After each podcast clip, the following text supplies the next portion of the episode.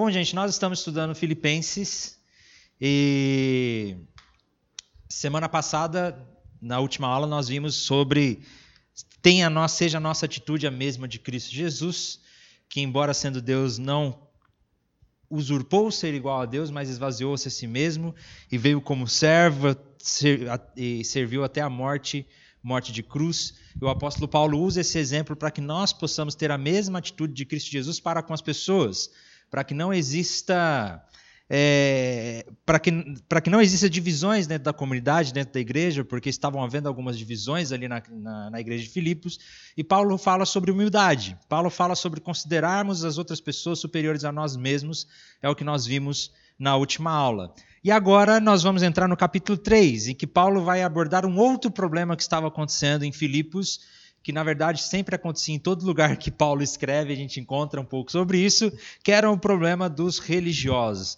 Muito obrigado, meu querido. Tudo bom com você? Bom dia.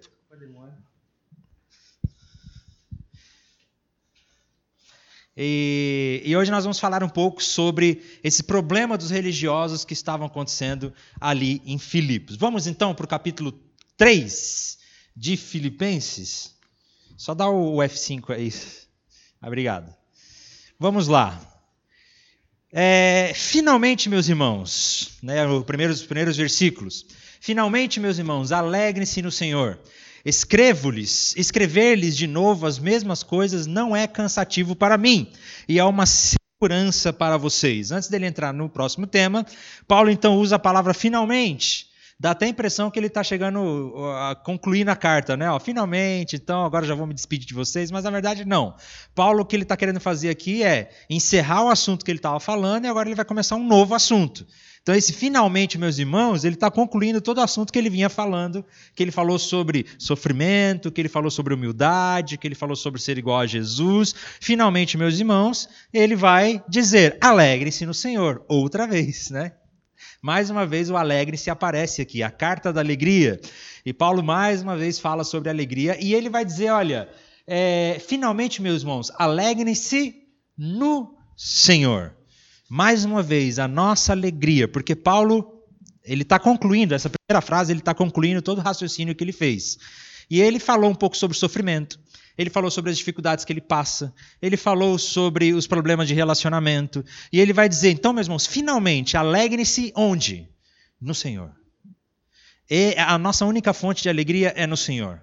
Independente do nosso sofrimento, dos problemas, daquilo que a gente enfrenta, dos relacionamentos, a fonte da nossa alegria, o lugar onde nós encontramos alegria é no Senhor. Então, mais uma vez eu repito: alegrem-se no Senhor. Ele é a fonte da nossa alegria. E ele vai dizer: olha, escrever-lhes de novo as mesmas coisas não é cansativo para mim. Paulo usa esse recurso pedagógico da repetição. Então, por isso que ele repete muitas coisas que ele ensina. Provavelmente ele já tinha ensinado essas coisas para os Filipos antes. Ele está repetindo algo que ele já tinha ensinado. A repetição é um recurso pedagógico muito importante, ainda mais nos dias de hoje, onde nós vivemos a ditadura do novo. Eu li um livro recentemente, inclusive indico fortemente esse livro, Você é Aquilo que Ama, do James Smith. É um livro sensacional onde ele fala sobre hábitos e formação de hábitos e, e como o nosso coração está controlado por falsos amores, por amores que nós temos. É, e ele vai falar, e ele fala um pouco sobre isso, que hoje nós vivemos nessa ditadura da novidade. É, tudo tem, tem que ser novo. Vocês já perceberam que tudo hoje tem que ser novo? Não pode ser repetitivo, porque senão é imitação. Se for imitação, é coisa sem origem, é, você não é original bastante. Eu percebo isso em todas as áreas. Os casamentos hoje, cada um precisa ser mais original do que o outro. Né? Os cultos, cada um precisa ser mais original do que o outro. Qualquer coisa que você faz tem que ser diferente, porque a gente vive numa ditadura da novidade. E tudo tem que ser novo. E, meus irmãos, o evangelho não diz respeito só a coisas novas, com certeza. Nós temos toda a liberdade do mundo para sermos criativos e para criarmos coisas novas, mas o Evangelho diz respeito a nós criarmos, internalizarmos dentro de nós princípios que são repetitivos, mas que são princípios verdadeiros na nossa vida. Né? E enquanto isso não for internalizado no nosso coração, nós precisamos repetir sobre isso. Um exemplo que o autor usa no livro dele é a, a liturgia os cânticos. Como que, por exemplo, os cânticos cristãos, logo após a reforma protestante, Você, a gente ficava uma vida inteira, uma geração inteira cantando as mesmas músicas. E isso não era cansativo. Você pega as músicas antigas aí, né? Rude Cruz, Heregil. É, sim, eu amo a mensagem da cruz. Várias músicas que são lindas, maravilhosas, que no culto das oito aqui ainda toca. Mas as mesmas músicas por séculos. Hoje em dia a gente não aguenta mais uma música depois de uma semana que a gente ouve ela. Ou um mês que tocou na igreja já não aguenta mais. Tem que ter coisa nova. Essa ditadura do novo. Eu não estou falando que novidade não é ruim, não é bom, gente. Acho que vocês estão me entendendo, né? É, e Paulo ele vai dizer, olha, eu não me canso de falar de novo as mesmas coisas, eu vou continuar repetindo para vocês as mesmas coisas até que isso internalize no nosso coração. E da mesma maneira eu quero repetir as mesmas coisas. O evangelho não diz respeito a criar doutrinas novas, a criar coisas novas. O evangelho é a mensagem de Jesus Cristo que já está revelada a nós nas escrituras permanece há dois mil anos e permanecerá mesmo, porque o Evangelho de Jesus Cristo não muda e esse é ele que nós precisamos ensinar. Então, a repetição é um poderoso recurso pedagógico que Paulo usa para ensinar a igreja de Filipos. E agora ele vai falar sobre o problema que estava acontecendo ali com os religiosos. É... Oh, meu Deus, não coloquei o texto aqui. Muito bom, Felipe. Você não colocou o texto. Alguém presta a Bíblia aí, por favor. eu vou pegar aqui, não vou abrir no meu celular. Perdão, gente. Filipenses, deixa eu abrir aqui. Isso que dá, né? Eu vim confiante. Filipenses 3. Não, cuidado com os cães. É, mas eu não, que preciso do texto inteiro porque só está esse primeiro versículo, eu quero o texto inteiro. Cuidado com os cães, cuidado com esses que praticam mal, cuidado com a falsa circuncisão, pois nós é que somos a circuncisão, nós que adoramos pelo Espírito de Deus, que nos gloriamos em Cristo Jesus e não temos confiança alguma na carne, embora. Saiu o texto aqui embora eu mesmo tivesse razões para ter tal confiança. E aí Paulo agora ele vai começar a falar de um problema que estava acontecendo ali em Filipos. E ele é direto, né? Cuidado com os cães, cuidado com esses que praticam mal, cuidado com os da falsa circuncisão. Cuidado com essa galera. Primeira coisa, Paulo será que está falando aqui de três categorias diferentes? Ou ele está falando de um mesmo grupo? Né? Provavelmente ele está falando de um mesmo grupo que ele usa três adjetivos diferentes para qualificar o mesmo grupo. Qual era esse grupo que Paulo está falando aqui, gente? Vamos lá. Quem fez Gálatas comigo já está por dentro disso também. Que esse era um problema em toda a região. O cristianismo começou entre os judeus. Né? Quando Jesus ressuscitou e foi aos céus e ele falou com seus discípulos, a, o cristianismo começou dentro do judaísmo. Não era a ideia dos discípulos primeiro, dos primeiros discípulos, não era criar uma outra religião, criar o cristianismo, por exemplo. Não. Para eles, o Messias veio, então a gente continua sendo judeu. É a mesma religião. A única diferença é que o nosso Salvador veio, o Messias veio. Mas aí eles estavam assim, ó, então é, é só nosso, é, de, é, dos judeus, né? Depois, com o apóstolo Paulo, com a experiência que Pedro teve, que a gente encontra lá no livro de Atos, que o evangelho era para todos, eles começaram a pregar o evangelho para todas as pessoas, inclusive para os não-judeus, que é os que nós chamamos os gentios, os gregos, os romanos, aqueles que não tinham, não faziam parte da, da, da circuncisão, né, do judaísmo. E aí, tinha os judeus a galera que era convertida ao judaísmo. Nós tínhamos os judeus. É, é Para ficar mais fácil aqui, tem duas categorias de judeus praticamente. Né? Judeu, judeu de sangue, hebreu, e tinham os gregos que se, convertiram, se converteram ao judaísmo. Esses eram os que davam maior problema. Então o que começou a acontecer? Os judeus cristãos, porque eles, a ideia deles era do judaísmo, eles começaram a dizer para os gentios que estavam se convertendo para o cristianismo, dizendo, não, você precisa virar judeu.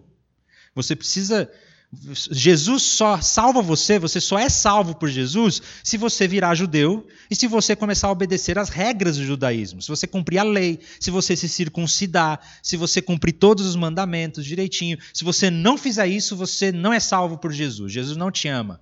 Esse era o conflito que estava acontecendo entre os religiosos e os gentios, aqueles que conheceram Jesus. E Paulo pega pesado com essa galera, porque ele vive falando que a salvação é pela graça pela graça de Deus, exclusivamente pela graça de Deus. E agora ele vai dizer: cuidado com os cães, cuidado com esses que praticam mal, cuidado com a falsa circuncisão. Ele está falando desse, desse grupo. Você vê que ele é bem simpático com essa galera, né? Bem simpático. Lá no, no, na carta aos Gálatas, ele está bem irado com essa galera também. Ele está bem. A carta aos Gálatas, gente, é a carta que o apóstolo Paulo mais está irritado. Se você prestar atenção, ele, ele é duro com as palavras. E aqui ele vai dar uma advertência: cuidado.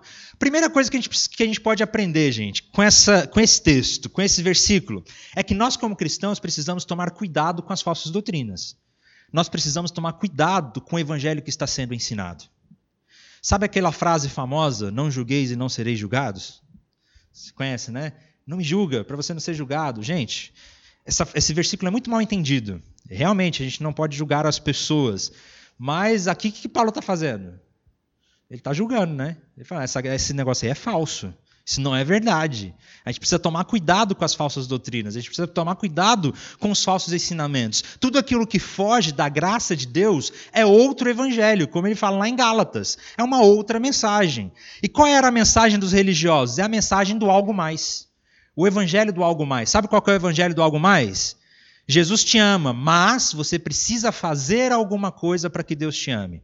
Você precisa obedecer os mandamentos. Você precisa se vestir de determinada maneira. Você precisa cortar o cabelo de tal jeito. Você precisa usar a barba de tal maneira. Você precisa vir à igreja tantas vezes por semana. Você precisa fazer alguma coisa. Toda vez que o amor de Deus por você estiver condicionado a alguma coisa que você precisa fazer, isso é outro evangelho. Não é o evangelho da graça. O evangelho da graça diz outra coisa. O evangelho da graça diz que você é amado que você já foi aceito por Jesus e seus pecados já foram perdoados. Nós agora o obedecemos e o seguimos por gratidão, por amor, por algo que surge de dentro para fora, e não uma imposição que vem de fora para dentro, de algo que você precisa fazer, de regras que você precisa cumprir. E esse é o evangelho. E os religiosos estavam pregando esse outro evangelho do algo mais. Jesus, ah, você aceitou Jesus? Não, isso não é o suficiente. Agora você tem que cumprir algumas regras, senão Deus não te ama. Agora você tem que fazer algumas coisas, senão Deus não te ama, senão você não é salvo. Isso é perigoso demais. E Paulo ele é muito categórico em dizer, né? Quem são, quem vive dessa maneira e quem prega dessa maneira é cão. Cão aqui nesse sentido não é no sentido bom não, gente, porque naquela hoje os, hoje cachorro, né, cães, animais, pets, tem vida de tem, tem vida de rei, tem vida melhor que ser humano. Gente, com todo respeito, com todo respeito, se você é, se você ama o seu cachorrinho, eu também amo, amo animal, mas comemorar aniversário de animal e pagar, ter uma festa mais cara do que. Eu nunca tive um aniversário desse. Né? Eu falo, meu Deus do céu, gente. É, é, continua sendo um animal, gente, com todo respeito. Mas naquela época não, naquela época os cães eram vistos como devoradores, gananciosos, vorazes, animais de rua, animais que, que não eram respeitados, né? E quando Paulo chama esses, essa galera, esse religioso de cães, ele está dizendo que eles são devoradores, que eles são gananciosos, que eles só querem ganhar, eles só querem é, satisfazer os seus próprios desejos e eles são vorazes. E ele chama ele de falsos obreiros, falsos ensinos, manipuladores, galera que quer manipular o pessoal.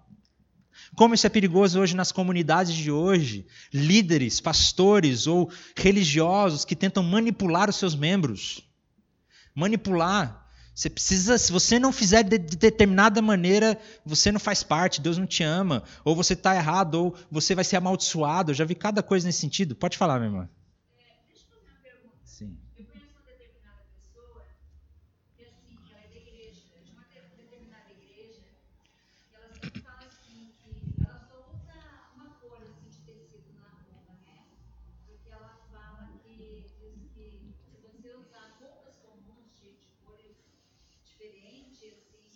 Com vontade.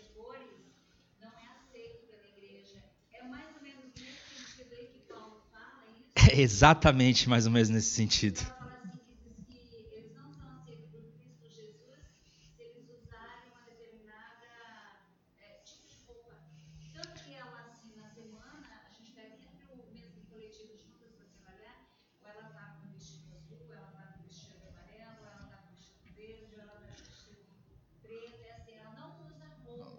Coloridas, multicores. Olha, é, é, com todo respeito a essa sua amiga, é, é exatamente isso. Quando a gente impõe alguma coisa dizendo que Deus não te ama se você fizer ou se comportar de determinada maneira, é esse tipo de religiosidade. É esse tipo de religiosidade. E a Bíblia não fala sobre isso. O evangelho é o evangelho da graça. O evangelho da graça. Agora, ah, mas tem uma pessoa da minha família que se comporta dessa maneira. O que, que eu faço? O que, que a gente percebe, né? Bom, Paulo ele pega pesado com o, o, os religiosos, os líderes, aqueles que ensinam isso, que falam que as pessoas precisam ser assim. Aí Paulo pega pesado. Então, se alguém, se alguém diz que você precisa fazer isso, senão você não aceita, meu irmão, abre a Bíblia. Com muito amor, abre a Bíblia e, e ensina a palavra. Agora, existem algumas pessoas que vivem de determinada maneira por consciência própria. Não porque um líder religioso, ela não ela não está falando que você precisa fazer desse jeito, mas ah, eu sinto que Deus me ama, eu sozinho eu sinto que Deus me ama mais se eu me vestir de um jeito só. Você está dizendo que eu também tenho que fazer assim? Não, não, você não precisa fazer assim, mas eu sinto que Deus me ama mais desse jeito. Aí o apóstolo Paulo fala: olha, para não criar problema, não seja pedra de tropeço para essa pessoa também. Mas é outra questão. A gente pode ver em Romanos ainda. Ainda quero fazer um curso sobre Romanos aqui. O problema é que o Romanos é grande. Então eu não sei como que eu dividiria, porque eu já percebi aqui na escola do discípulo, quando tem mais de oito aulas, a galera já não anima tanto. Mas aí eu vou, vou pensar como é que eu vou fazer o de Romanos, para a gente fazer. É, parte 1, parte 2, os temas, eu vou ver.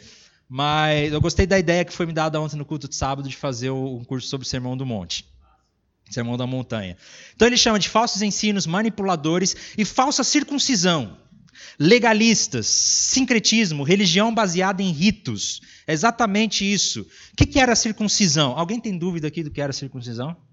Muito bom, vou explicar sem problemas. A circuncisão era um ato é, era um, um, um, rito do judaísmo físico, que era feito no corpo dos homens, que eles, aos, nos recém-nascidos e quem se convertia ao judaísmo, que era cortado o prepúcio do pênis, que é a pelinha ali. Quem faz? Tipo é, cirurgia de fimose. Uma cirurgia de fimose daquela época, né? Cortado o prepúcio do pênis como sinal de que aquela pessoa pertencia, pertencia a Deus. Era um, um símbolo. Mas essa era a circuncisão.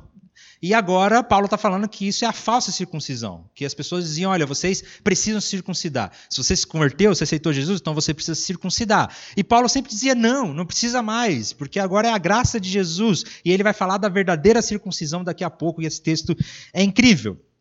Né?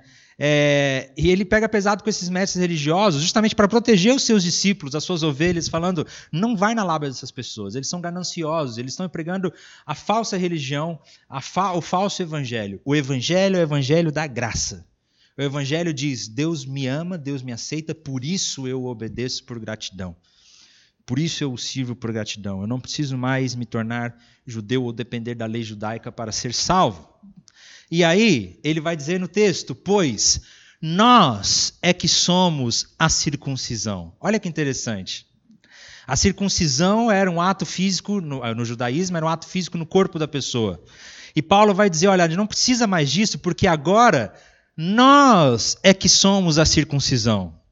A circuncisão agora está dentro do nosso coração. Essa marca de que agora nós pertencemos a Deus, ela está dentro do nosso coração. Agora isso pertence a nós. Nós é que somos a circuncisão. Nós que adoramos pelo Espírito de Deus.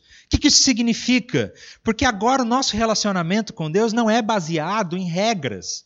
O nosso relacionamento com Deus não é baseado em ritos, em rituais ou coisas que nós fazemos. O nosso relacionamento com Deus é baseado na graça. Jesus abriu o caminho para que nós pudéssemos experimentá-lo pessoalmente. Então, nós somos a circuncisão porque nós o adoramos agora pelo Espírito. Que, que significa? Agora a gente tem acesso direto a ele. Eu não preciso mais de um rito, eu não preciso mais de um sinal físico. Agora tem acesso a Deus. Por isso agora somos nós, nós é que somos da circuncisão. Isso é maravilhoso. Que nos, nós que nos gloriamos em Cristo Jesus e não temos confiança alguma na carne. Por que Paulo está falando isso? Porque aqueles que eram da circuncisão, aqueles que se circuncidavam, aqueles que obedeciam os mandamentos, que eram religiosos, eles se orgulhavam dessas coisas. Eles se orgulhavam disso. Eu sou circuncidado, eu sou religioso, eu obedeço todas as regras, eu guardo o sábado, eu não peco, eu, não, eu sou tudo direitinho, eu sou um exemplo. E eles se gloriavam nisso. Se gloriavam nas coisas que eles faziam. E Paulo vai dizer: Nós não gloriamos na nossa carne. E carne aqui não é no sentido de pecado, porque carne aparece em vários sentidos no Novo Testamento, né? Nós temos carne, carne, nós temos carne no sentido de pecado, e aqui carne, nesse, aqui quando Paulo usa carne, ele está falando no sentido de, de, de, obras da carne, obras da lei, de, de, de obedecer a Deus por mandamentos. Nós não nos gloriamos nisso, nós nos gloriamos em Cristo Jesus. É nele que nós nos gloriamos, não naquilo que nós fazemos. Isso é maravilhoso nós não temos direito de nos gloriarmos em nada. Você não tem direito de se gloriar do seu pequeno grupo, você não tem direito de se gloriar, ah, porque olha, eu venho todo sábado eu estou aqui na igreja. Eu sou crentão. Olha, porque eu toco na igreja, porque eu canto. Teve uma vez, ah, não quero contar essas coisas. de gente que fala, não, porque eu canto na igreja, porque aqui ninguém me tira. Porque, olha, porque eu prego a palavra, porque eu sou fiel, porque eu obedeço tudo, porque eu faço parte do teatro da igreja. Ah, porque eu sirvo, todo sábado eu estou lá na porta servindo, ou todo domingo. Daí, Paulo fala, nós não temos nada que nos gloriarmos dessa coisa, dessas coisas que a gente faz. Porque se você se. Só um minutinho. Se você se gloria naquilo que você faz, se você se gloria nas obras da lei, você está dizendo que é da circuncisão. Nós nos gloriamos em Cristo. Naquilo que Cristo fez. O único motivo para você se orgulhar, meu querido, o único motivo para você se orgulhar é na obra que Jesus Cristo fez por você. Isso faz com que a gente seja humilde e não se considere superior às outras pessoas, que a gente sabe que estamos todos no mesmo nível, todos nos gloriamos apenas em Cristo. Diga.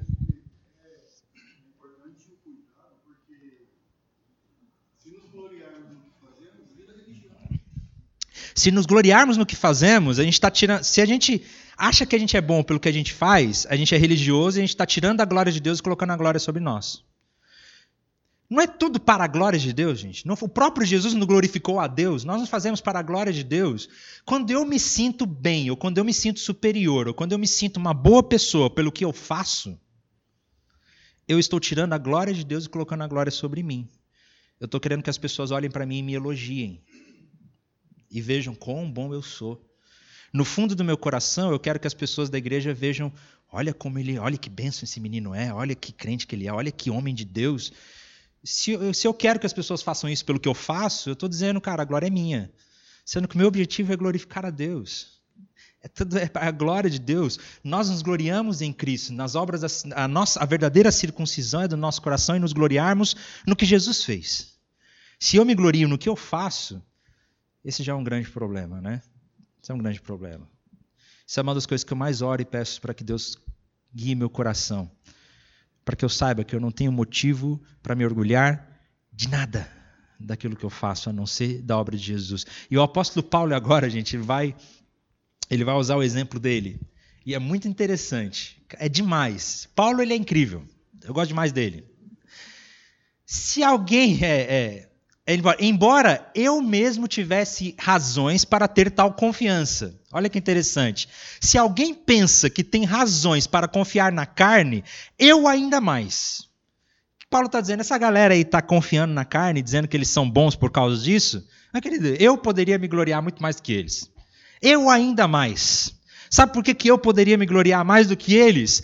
Porque eu sou é, é, circuncidado no oitavo dia, pertencente ao povo de Israel, à tribo de Benjamim, verdadeiro hebreu, quanto à lei fariseu, quanto ao zelo perseguidor da igreja, quanto à justiça que há na lei, irrepreensível. Isso, eu quero falar só um pouquinho dessas coisas que Paulo está dizendo. Isso é muito interessante. Falar, esse povo aí está se gloriando no que eles fazem e estão dizendo que vocês precisam fazer isso para que Deus ame vocês. Meu querido, se fosse para se gloriar nas minhas obras, eu poderia me gloriar facilmente naquilo que eu faço. Se fosse para gloriar nas obras ou na lei, quanto mais eu. Eu, Paulo, circuncidado ao oitavo dia. O que, que significa? Legitimidade. Ele era judeu de verdade, judeu desde que nasceu. Desde que nasceu ele foi circuncidado, legalidade, né? Desde que nasceu ele foi circuncidado no oitavo dia de vida. Então, Cara, eu fui circuncidado desde neném. Se eles estão falando da circuncisão, eu também sou. Eu tenho legalidade para falar sobre isso. Da linhagem de Israel, legitimidade. Sabe por quê? Paulo ele era judeu, judeu de sangue. Se pegasse, se pegasse a, árvore, a árvore genealógica de Paulo, ia dar lá em Abraão, lá em Jacó. Ele era judeu de sangue. E lá em Filipos, a maioria dos judeus que estavam implicando com, com os novos convertidos não eram judeus de sangue, eram judeus convertidos. E Paulo vai falar: Eu sou judeu de verdade, eu sou judeu de sangue, da tribo de Benjamim. Essa é a minha identidade. Das doze tribos de Israel, né, quem lembra, quem fez panorama do Antigo Testamento aqui, vai lembrar das treze tribos de Israel, não são doze, são treze ao todo é, as doze tribos é porque Levi, não, não, a tribo de Levi não era contada nesse negócio aí, porque Levi não tinha terra. Então, doze tribos receberam terra e a tribo de Levi não recebeu terra. Então, ao todo, são treze tribos. Levi, a tribo de Levi, os levitas, eram responsáveis apenas pelos cuidados religiosos do, do tabernáculo. Mas aí estudem Antigo Testamento com a gente, que é maravilhoso. Eu estou pensando em lançar esse curso do Antigo Testamento online semestre que vem. Acho que vai ser bem legal. Mas enfim, eu sou da tribo de Benjamim, ele é, tinha identidade. Hebreu de Hebreus. O que, que significa esse hebreu de Hebreus? Ele já, ele já, falou que ele era de sangue judeu. Aqui ele não está falando questão de sangue, aqui ele está falando de credibilidade, porque ele era hebreu que falava hebraico. Porque o hebreu puro, o hebreu genuíno, aquele hebreu de verdade, tinha que saber falar hebraico. Né? Tinha que saber ler a Tanakh que é a versão hebraica da Bíblia. Manter as tradições de verdade. Aqueles judeus que estavam falando lá em Filipos, provavelmente eles não falavam hebraico. Eles liam o Antigo Testamento da Septuaginta, que era a versão grega, quando eles traduziram para o grego. Então eles só liam grego, eles só falavam em grego. Paulo não, Paulo ele era judeu hebreu, ele falava hebraico. Ele se comunicava tanto hebraico quanto. Paulo, na verdade, provavelmente ele falava aramaico, hebraico, grego e latim. Cara, ele era. Ele, interessante. Isso tem tanta relevância, gente, é muito interessante. Não sei quem lembra, já prestou atenção nisso, lá no livro de Atos, quando Paulo está sendo meio que pressionado pela multidão, ele está tentando conversar com a multidão, ninguém dá ouvidos para eles. Aí é interessante que o texto fala: Paulo se levantou e começou a falar em hebraico. E quando ele começou a falar em hebraico, todo mundo ficou quieto para ouvir ele. Vocês já prestaram atenção nessa parte do texto? Por causa, porque ele estava em Jerusalém, então quando ele começou a falar em hebraico, opa, agora ele está falando, agora ele, ele é um judeu, então vamos, vamos ouvi-lo o que ele tem para dizer. Acabou que eles não aceitaram a mensagem dele, mas todo mundo ficou em silêncio para ouvir. É, Hebreus de Hebreus, quanto à lei, fariseu. Quem eram os fariseus? Nessa época existiam algumas algumas, não, não vou dizer seitas, mas algumas vertentes de judaísmo. Tinha os fariseus que eram os mais rigorosos quanto à lei. Eles sabiam a lei de core salteado, tinham que obedecer toda a lei de core salteado, e mais do que a lei do Antigo Testamento, eles ainda tinham ah, os, os Talmudes, que eram umas interpretações das leis. Então eles tinham que obedecer mais isso, e eles sabiam tudo de cor, eram os fariseus. Aí tinha os saduceus, que era uma outra vertente que não acreditava na ressurreição. Tinha os essênios, que era como se fosse a galera a galera do, do MST de hoje, que era o, os que gostavam do Império Romano, né? O Império Roma, Roma, Roma, eles eram a galera de Roma. Tinha. É, era vários, e Paulo era fariseu, ou seja, ele era zeloso com a lei, ele conhecia toda a lei. Quanto ao zelo, perseguidor, ou seja, eu era eficiente naquilo que eu fazia. E realmente era fiel a tudo que eu obedecia. Eu fui perseguidor da igreja porque eu obedecia fielmente à lei. Quanto à justiça, irrepreensível. Ou seja, Paulo está dizendo, eu era tão fiel a tudo que se ninguém tinha nada para fazer falar contra mim. Eu era irrepreensível. Olha o currículo de Paulo. Olha o currículo de Paulo. Lembra do contexto? Paulo está falando contra os religiosos, né? E eu acho demais, porque agora ele fala, gente, se tem alguém para se orgulhar de alguma coisa, esse alguém era eu. Eu sou o cara. Como se ele estivesse dizendo, né? Eu sou o cara eu fui circuncidado ao oitavo dia, eu sou judeu de sangue, eu sou hebreus de hebreus, eu sou fariseu, da tribo de Benjamim, eu persegui a igreja, eu sou fiel à lei, eu fiz tudo. Muito melhor do que essa galera que está falando para vocês, eu fiz tudo com perfeição. Mas, o que para mim era lucro, passei a considerar como perda. Por causa de Cristo. Mais do que isso, considero tudo como perda, comparado com a suprema grandeza do conhecimento de Cristo Jesus, meu Senhor, por cuja, por cuja causa perdi todas as coisas. Eu as considero esterco para ganhar a Cristo e ser encontrado nele. Isso é demais. Paulo dá aquele currículo dele, currículo perfeito. Ele fala: sabe, tudo isso, tudo isso que eu fiz, todas as leis que eu obedeci, todas as minhas obras, isso não vale nada. Isso não vale nada. Tudo que eu fiz, eu considerei como perda para ganhar Cristo. Porque tudo que eu fiz não vale nada diante do que Cristo fez por mim. E que eu não tenho direito de me orgulhar em nada do que eu fiz. Paulo não está dizendo aqui, gente, né, porque a gente olha isso aqui, quando a gente olha para esse texto, que ele considerou tudo como perda, é como se ele estivesse falando mal do judaísmo e dizendo que quem é judeu, que ele estava desprezando tudo que ele viveu. Não, eu não acredito que Paulo estava desprezando tudo que ele viveu. Porque ele continuava sendo judeu, gente. Paulo continuava sendo judeu. Apesar dele pregar para os gentios, ele continuava sendo judeu. Eu tenho certeza que Paulo amava as leis judaicas. Tenho certeza que Paulo amava ser judeu. Eu não, eu não acho aqui que ele esteja desprezando tudo que ele viveu no passado. O que eu acho que ele esteja falando aqui é que ele não tem direito nenhum de se orgulhar de nada do que ele fez no passado. Que tudo que ele fez no passado foi bom, claro, mas agora, diante de Cristo, não vale nada. não vale nada. Claro que foi bom tudo que eu vivi, tudo que eu fiz no judaísmo, quando não, talvez não persegui a igreja, mas como zelo. Mas isso não vale nada diante de Cristo. Eu não tenho o direito de me orgulhar por nada que eu faço. Eu considerei tudo isso como perda para ganhar a Cristo, por causa de Cristo. Mais do que isso, considero como perda comparado com a suprema grandeza do conhecimento de Cristo. Essa palavra conhecimento que Paulo usa aqui é a mesma palavra da Septuaginta que era usada no Antigo Testamento, quando traduziram o Antigo Testamento para o grego, a mesma palavra que era usada para o conhecer, de quando no Antigo Testamento as pessoas se relacionavam sexualmente. Lembra disso? E Adão conheceu Eva, é, e o fulano conheceu fulana. Se você ainda não prestou atenção nisso, o texto está falando de de, de, intimidade, né, de intimidade física. No Antigo Testamento, quando fala o homem conheceu a mulher, é no sentido de relacionamento físico. E a palavra que Paulo usa aqui é a mesma. Por que, que ele está dizendo? Ele está dizendo que ele abriu mão de tudo, que ele considerou tudo como perda, porque ele percebeu que mais precioso de tudo é poder conhecer a Cristo. E conhecer não só no sentido cognitivo, intelectual, mas conhecer de ter intimidade, de ter experiência, de experimentá-lo que para experimentar Jesus você não precisa das coisas que você faz na igreja, é graça. E quando você experimenta Jesus pessoalmente, isso é muito mais grandioso, muito mais precioso, muito mais valoroso do que qualquer obra da lei que você tenha feito ou esteja fazendo dentro da igreja. É pura graça. E diante da beleza, da riqueza do conhecimento de Jesus, todas as outras coisas se tornam nada. Todas as outras coisas se tornam nada. Né? Diante de Cristo, todas as outras coisas se tornam insignificantes. Isso é, isso é incrível. Onde nós estamos depositando as esperanças do nosso coração? Eu tenho certeza, meu irmão, que quando nós começarmos a experimentar a grandeza de Jesus, quando você começar a experimentar a presença de Jesus, todas as outras coisas se tornam insignificantes, pequenas demais. Tá?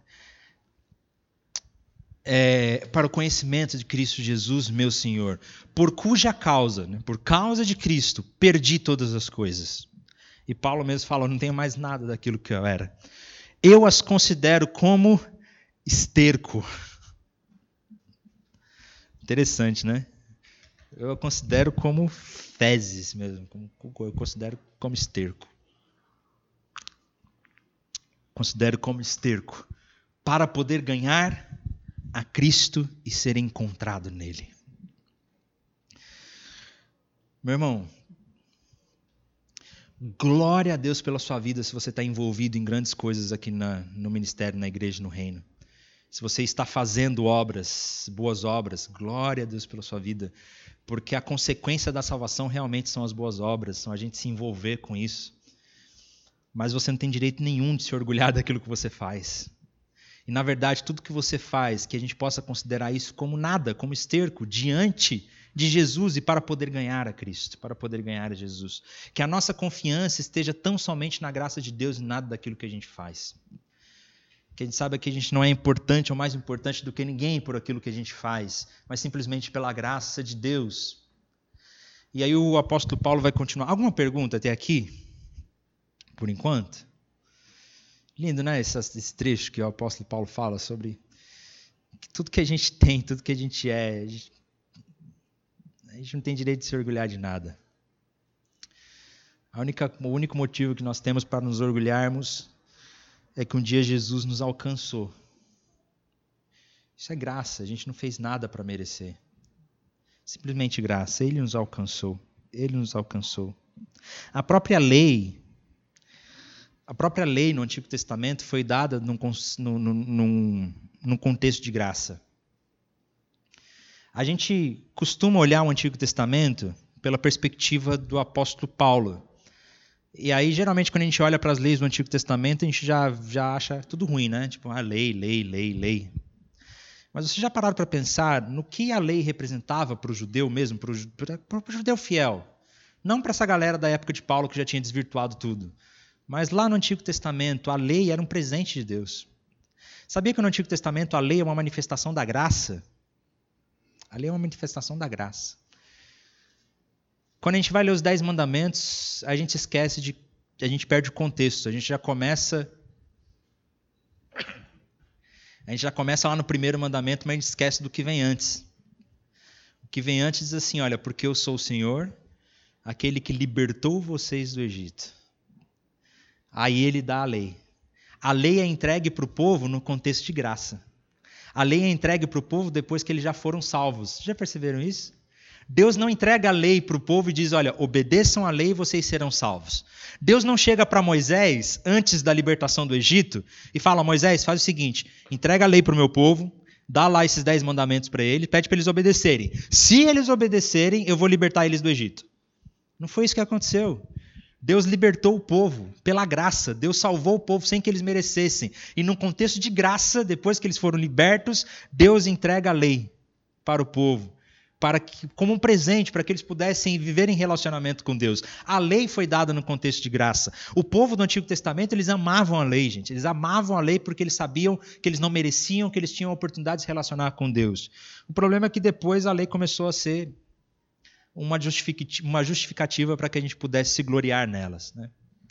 E o apóstolo Paulo vai continuar: não que eu já tenha obtido tudo, não que eu já, tinha, já tenha obtido tudo isso ou tenha sido aperfeiçoado, mas prossigo para alcançá-lo, pois para isso também fui alcançado por Cristo Jesus.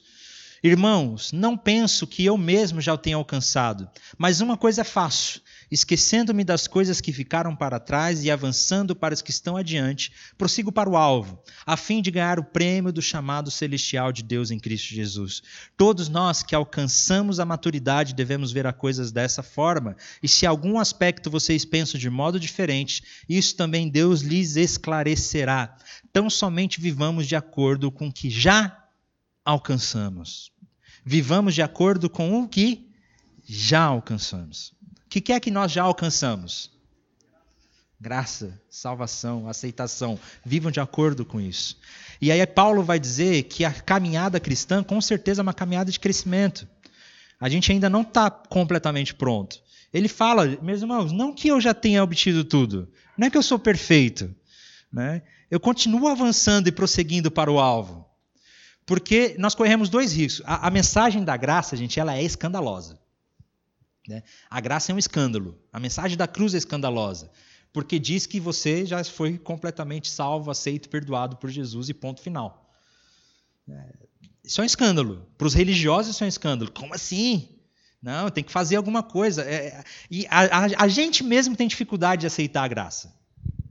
Já percebeu como nós temos dificuldade em reconhecer a graça na nossa vida? Porque quando a gente comete um erro, quando a gente se sente culpado, quando a gente sabe que a gente não está bem com Deus, a gente sente que precisa fazer alguma coisa. A gente precisa fazer alguma coisa. Já contei essa experiência aqui numa outra turma. Teve um sábado à tarde que eu estava me sentindo muito mal, muito culpado por causa de um pecado, por peso de pecado. E o sentimento era: não, eu preciso, eu preciso ficar aqui de joelho, eu preciso ficar orando até sentir que eu fui perdoado. Né? Eu preciso, é como se quase se eu precisasse me autoflagelar para dizer: Deus, olha para mim, Deus, eu estou aqui, eu estou me esforçando, eu vou buscar o Senhor, eu vou fazer alguma coisa para que o Senhor me perdoe. A gente tem dificuldade de aceitar a graça de Deus sobre as nossas vidas. Nós temos dificuldade disso. Porque a gente, no fundo, nós somos religiosos. Mas o Evangelho da Graça, eu lembro que nesse dia eu estava ali fazendo isso, o Espírito Santo constrangeu meu coração e falou: Felipe, levanta, porque tudo já foi pago na cruz. Viva como alguém que já foi perdoado, liberto e perdoado. Por isso que a graça é um escândalo. Mas nós corremos um outro risco da graça barata, da libertinagem. De uma pessoa que fala, ah, então quer dizer que se eu já fui perdoado de tudo, opa, vamos viver a vida do jeito que eu quiser. É, Aí você não entendeu nada. Você não entendeu nada do que significa graça. Porque ela constrange tanto o nosso coração que nós temos o desejo de nos parecermos com Jesus. E Paulo está falando um pouco disso aqui. Ele vai dizer, não é que eu já tô, não é que eu já sou perfeito. Eu fui, Cristo te libertou, Cristo te salvou, você é livre em Jesus. Você encontra alegria em Jesus pronto, ponto. Mas claro que agora a gente começa uma caminhada de crescimento, de aperfeiçoamento. Não que eu já tenha obtido tudo isso, mas prossigo para alcançá-lo, pois para isso também fui alcançado por Cristo Jesus. Não penso que eu mesmo já tenha alcançado tudo, né? mas faço uma coisa: esquecendo-me das coisas que ficaram para trás, avanço para as que estão adiante. Lindo esse texto, né? Me esqueço das coisas que estão para trás, não vou ficar preso ao meu passado, eu não vou ficar preso ao peso de culpa sobre mim, eu não vou ficar preso sobre tudo que aconteceu na minha vida, sobre o peso do meu passado já não existe mais, já fui perdoado por Cristo Jesus, ele jogou todos os meus pecados no mar do esquecimento, como diz, né? Já ele não lembra, porque eu perdoarei todos os seus pecados e não me lembrarei mais deles, é o que diz lá em Jeremias. Então, todos os nossos pecados foram perdoados, esquecendo-me do que ficou para trás, eu avanço para o alvo. Eu avanço adiante. Eu avanço para Cristo. É legal que Paulo usa essa linguagem da, dos Jogos Olímpicos, né? De Atenas. Paulo ele era muito contextualizado. Hoje em dia, se Paulo, se Paulo vivesse hoje em dia, ele estaria sempre com um jornal na mão, lendo, indo aos museus, entendendo a cultura do mundo. Eu acho isso incrível. Nós, só abrindo um parênteses aqui, né? Gente, por que, que os crentes de hoje estão ficando tão desconectados com a cultura e com o mundo? Isso é, isso é, é ridículo, desculpa a expressão. Nós precisamos nos envolver com a cultura e transformar a cultura. O Francis Schaeffer é um autor muito interessante, ele fala que as principais mudanças culturais, ela começa na filosofia, da filosofia ela passa para as artes, para as artes em geral, a literatura, da literatura das artes passa para a cultura pop, aí as músicas, o cinema, as coisas todas, e depois, por último, chega a igreja. A igreja é a última a chegar nas mudanças culturais. Está né? Tá lá, uh, perdidinha. Infelizmente, e o Francis Schaeffer fala que isso precisa ser invertido. A igreja precisa estar ativa na cultura. Nós precisamos frequentar museus. Nós precisamos entender e estudar literatura. Nós precisamos estar envolvido com essas coisas. Nós precisamos estar envolvido com a cultura. Paulo entendia isso. E Paulo ele era super envolvido com a cultura. E ele usa disso para conversar com as pessoas. Se fosse hoje em dia, o apóstolo Paulo com certeza ele conheceria de Machado de Assis, ele, ele conheceria de literatura geral, ele saberia de filosofia, ele estaria dialogando com, com, com, com os grandes filósofos de hoje. Ele era envolvido com a cultura e sabia, ele era inteligente, ele gostava disso, ele usava disso na, na apologética dele. A igreja não precisa, a igreja não, não tem que ser uma bolha, gente. A gente precisa se envolver na cultura e nós precisamos ser os melhores profissionais possíveis nisso. E Paulo é interessante, por que, que eu falei tudo isso? Porque aqui ele está usando a linguagem da, dos Jogos Olímpicos, né, que acontecia ali naquela região. Aconteciam muitos Jogos Olímpicos naquela região. Então ele está usando esse alvo. Então estão distante. Prossigo para o alvo, a fim de ganhar o prêmio do chamado celestial de Cristo Jesus. Todos nós que alcançamos maturidade devemos ver as coisas dessa forma. E se algum aspecto vocês pensam de modo diferente, ou seja, se vocês ainda não conseguem entender ou pensam de modo diferente, isso também Deus lhes esclarecerá. Fala, calma, Deus vai tratar o seu coração, vai guiar o seu coração nesse respeito. Tão somente vivamos de acordo com o que já alcançamos. Vivamos de acordo com o que já alcançamos. Já alcançamos a graça de Jesus sobre a nossa vida. É, aí, algumas coisas que a gente aprende nesse trecho. Não se acomodar com a nossa vida. Não que eu já tenha obtido tudo isso, mas eu tenho sido aperfeiçoado. Nós não podemos nos acomodar na maneira que estamos. Meu querido, quanto mais você se aproximar de Jesus, mais o sentimento que você precisa melhorar vai existir. E glória a Deus por isso. Porque nós precisamos caminhar em aperfeiçoamento sempre. A, a, caminhada cristã, até nós chegarmos no nosso destino celestial, até nós chegarmos na glória, é uma caminhada de aperfeiçoamento, é uma caminhada de santificação, é uma caminhada de transformação. Não se acomode, nós não podemos estar acomodados no lugar onde nós estamos. Ah, porque agora. Porque agora eu fui salvo pela graça, Jesus perdoou todos os meus pecados, então pronto, estou bem, estou tranquilo, não preciso fazer mais nada. Não! O evangelho precisa gerar uma inquietação no seu coração para que a gente consiga prosseguindo, para que a gente prossiga em crescimento espiritual, para que a gente prossiga pelo, para o alvo. O evangelho gera um equilíbrio no nosso coração. Ao mesmo tempo, quanto mais eu me aproximo de Jesus, mais indigno eu vejo que eu sou, mais imperfeito eu vejo que eu sou e mais coisa eu sinto que falta em mim, que eu preciso crescer. Mas graças a Deus porque o evangelho ao mesmo tempo faz com que eu não me sinta mal ou culpado por causa disso, porque eu dependo simplesmente de Jesus. Mas que eu posso e preciso seguir me aperfeiçoando a cada dia.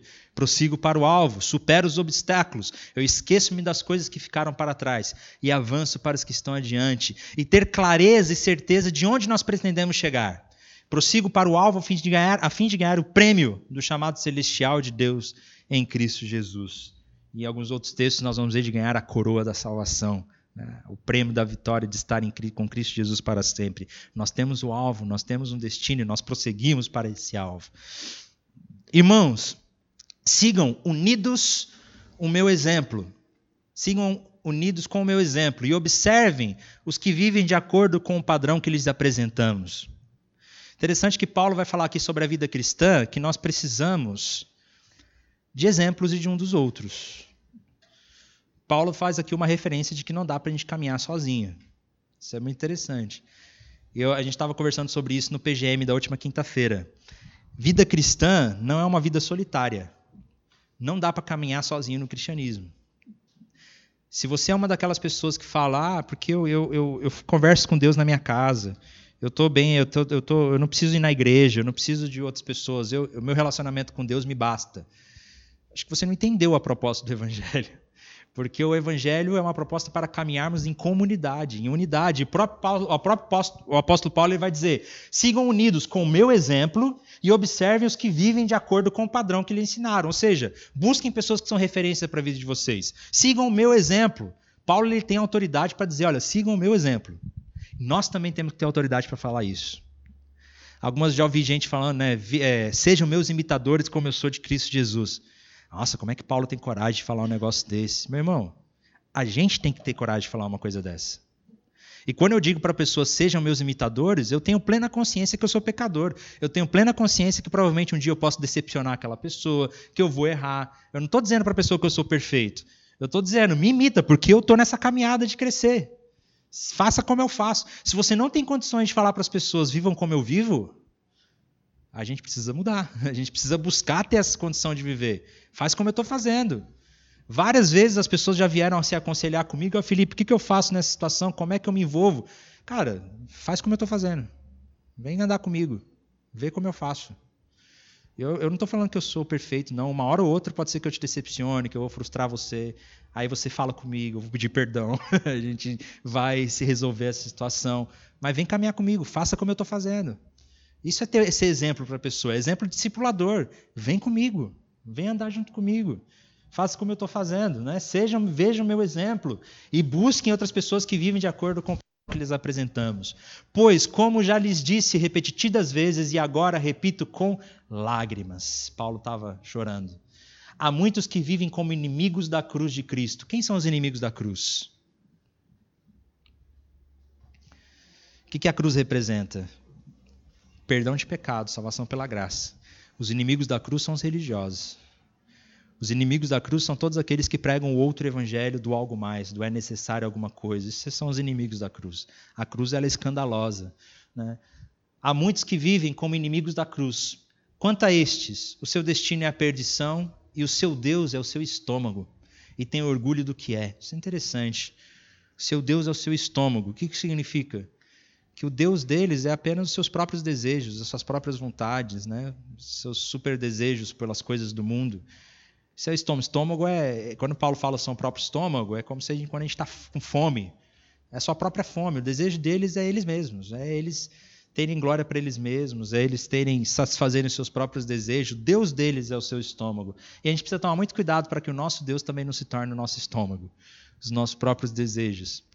Tem um livro que eu recomendo muito, muito, muito. É um dos, um dos, livros que eu li que mais impactou a minha vida e meu ministério. Sério, gente. E é um livrinho fininho, vale a pena, porque ele é pequenininho. Mas um livro tão fininho assim foi um dos livros que mais mudou o meu ministério de vida. Falsos Deuses, do Tim Keller. Pesquisem, esse livro é baratinho, tem no Kindle também para baixar, quem quiser. É, para comprar pelo Kindle ou na, na, livraria, pela Amazon também é mais barato. Dica de ouro, amazon.com. Não estou recebendo patrocínio nenhum para isso, gente, mas eu sempre acho os livros mais baratos lá. É, vale muito a pena. Esse livro fala justamente como que o nosso estômago, os nossos próprios desejos, pode se tornar o nosso falso Deus na nossa vida. O Deus deles é o seu estômago e tem orgulho do que é vergonhoso. Eles só pensam nas coisas terrenas, eles não pensam naquilo que é eterno. A nossa cidadania, porém, está nos céus, de onde esperamos ansiosamente um Salvador, o Senhor Jesus Cristo. A nossa cidadania está nos céus. Eu já falei sobre isso, sobre a capital romana. Lembra que eu falei que Filipos era uma mini Roma, que as pessoas viviam como romanos, e que Paulo falou que nós somos, devemos ser cidadãos dos céus? E aqui ele está dizendo de novo: nós somos cidadãos dos céus, gente. Então, o que, que significa? A gente é estrangeiro aqui. A gente é estrangeiro onde a gente está. A nossa identidade precisa ser a identidade de cidadão do reino de Deus. As pessoas precisam conviver com a gente e ver, cara, você vive aqui, você está aqui, mas tem outra pessoa que te governa. Você não submete às coisas normais do mundo. Parece que você tem outro rei, você faz parte de outro lugar, você tem uma outra cultura. Realmente, nós somos cidadãos dos céus. E nós precisamos testemunhar que o nosso reinado é outro. Quando eu estava em El Salvador, em 2011, eu fiquei um ano fora do Brasil e eu morei na América Central como missionário. E nós estávamos em El Salvador, que é um país pequenininho lá da Centro-América. E nós estávamos trabalhando com evangelismo, a gente estava visitando a comunidade para conhecer as pessoas. E nós chegamos na casa de uma moça que chamava Carol. Tava eu e uma menina da minha equipe e as outras duas moças da minha equipe estavam em outra casa. Éramos quatro pessoas. Aí tocamos na casa da Carol. Oi, Carol, como é que é seu nome? Ela se apresentou. Carol, tudo bom? A gente, a gente, nós somos missionários. A gente está aqui conhecendo. A gente queria te conhecer e conversar um pouquinho sobre Jesus. A gente pode entrar na sua casa, tipo testemunho de Jeová mesmo, sabe? Não importa, não importa. Já fiz isso. É, aí a Carol virou pra gente e falou: Não, obrigado. Aí você tem certeza? Você não quer? A gente não pode conversar um pouquinho? Ela: Não, obrigado, não quero. Aí, então, então tá bom, até mais. Aí fomos embora. Só que as outras duas meninas da nossa equipe não sabiam que a gente tinha ido naquela casa. Aí no mesmo dia, elas foram na casa da Carol também, bateram lá: Oi, Carol, tudo bem? Só que elas estavam com uma outra estratégia. Chegaram, tudo bom, a gente está querendo conhecer o pessoal daqui, da comunidade. A gente está com um kit aqui para fazer unha. Você quer fazer sua unha? Ah, como assim? É, fazer só isso, você quer fazer de graça. De graça? É, de graça. Tá, entra. Aí tava lá a Carol, né? Assim, fazendo a unha. Ela chamou as vizinhas, tudo, as vizinhas foram tudo lá. E unha de graça, né, gente? Aí as vizinhas, tem as meninas lá fazendo a unha delas, né? E não falaram nada, criaram amizade com a Carol. Aí, depois de um tempo, criaram amizade, conexão. Aí a Carol ligou pra gente depois no outro dia. Ah, vocês não querem vir aqui em casa para comer pupusa, que é uma comida típica lá de El Salvador? Claro, vamos. Aí a gente começou a criar um vínculo de amizade com a Carol. Isso foi muito legal. E ela sempre convidava a gente para casa dela. Ah, vem aqui em casa para gente comemorar o Dia das Mães. E aí a gente começou a criar esse vínculo, com a Carol, muito respeitoso. Aí teve um dia que ela, que a gente estava na casa dela e que ela virou assim: Quem são vocês? Desse jeito. Quem são vocês? Ah, a gente é lá do Brasil, tá? Às vezes, não, não, não, eu sei, não estou falando assim. Quem são vocês? Por que vocês são assim? Por que vocês fazem o que vocês fazem? Quem são vocês? Aí a, uma das meninas da nossa equipe, a Tite, ela falou assim: Nós somos discípulos de Jesus. Você quer saber um pouco mais dele? Eu quero. Fala, por favor. E aí começamos a testemunhar de Jesus, e começamos a fazer estudos bíblicos com ela, ela começou a se envolver, ela entregou a vida dela, foi um tempo muito precioso. Mas ela percebeu que apesar de nós estarmos ali, apesar de nós somos, sermos cidadãos da terra, tinha um outro que reinava sobre nós. a gente fazia parte de outro lugar. A gente fazia parte de outro lugar, tanto que ela perguntou: quem são vocês? De onde vocês Quem são vocês? Por que, que vocês fazem isso? É disso que o apóstolo Paulo está falando, que quando nós precisamos ser cidadãos dos céus. Ser cidadãos dos céus é viver de uma maneira em que as pessoas olharão para a gente. Por que, que você é assim? Quem é você? Por que, que você ama as pessoas desse jeito? Por que, que você perdoa como você perdoa? Por que, que você consegue ter essa comunhão com as pessoas? É, é porque, porque eu sou cidadão de outro lugar. Porque eu não pertenço a esse lugar. Eu tenho outro rei. Tá, eu vivo no Brasil, onde tem um presidente que é meu presidente, mas é, meu verdadeiro rei é outro. Quem manda em mim é outra pessoa. É outra pessoa. É Jesus Cristo. Eu sou cidadão dos céus. A nossa cidadania, porém, está nos céus, de onde esperamos ansiosamente o Salvador Jesus Cristo, pelo poder que o capacita a colocar todas as coisas debaixo do seu domínio. Ele transformará os nossos corpos humilhados para serem semelhantes ao seu corpo glorioso. Essa é a nossa esperança. Nós esperamos que Jesus Cristo colocará tudo debaixo de seu domínio, porque Ele é Rei sobre tudo. Ele é Rei sobre todos e ali nós podemos depositar nossa confiança. Eu gosto muito de uma frase, esqueci quem falou, mas que ele diz não existe um só centímetro quadrado do universo em que Jesus Cristo não clame soberanamente: é meu. É meu. Ele é rei sobre tudo, sobre todos. Então, submeta sua vida ao reinado de Jesus Cristo. Seja cidadão dos céus. Tenha esse relacionamento com a graça de Deus, para que as pessoas percebam que nós não somos cidadãos daqui, que nós vivemos de um outro reino. Nós testemunhamos um outro reino. Nós somos um reino dentro. Nós somos um reino invisível dentro do Brasil ou do mundo. A gente respeita as leis civis, respeitamos, claro. Mas a gente faz parte de outro reino, gente. A gente pertence a outro reino. Quem manda na nossa vida é outra pessoa. Diga. Quer falar alguma coisa? Ah, tá. E glória a Deus por isso. Amém, meus irmãos. Esse é o capítulo 3 de Filipenses, muito rico. E semana que vem, semana que vem que dia? Ah, então ainda tem aula, né? Não é Tadel, não. Semana que vem a nossa última aula, no capítulo 4 de Filipenses. E aí, gente, o capítulo semana que vem também é demais. Meus irmãos, não andem ansiosos por coisa alguma. Quem está ansioso aqui? Quem vive? É. Semana que vem, meus irmãos, não andeis ansiosos por coisa alguma, mas antes apresente seus pedidos e súplicas a Deus, né, com orações e ações de graças, e a paz de Deus, que excede todo entendimento, guardará o coração de vocês. E, e aí o apóstolo Paulo vai dizer no último capítulo de Filipenses: Alegrem-se, mais uma vez vos digo, alegrem-se, pois eu aprendi o segredo de estar contente em qualquer situação. De onde vem isso? Posso estar bem, eu posso estar mal, eu posso ter fartura, eu posso estar pobre, tudo posso naquele que me fortalece. E a gente vai ver o verdadeiro contexto desse versículo, né? Porque muitas vezes esse tudo posso naquele que me fortalece é o versículo mais usado fora de contexto do mundo.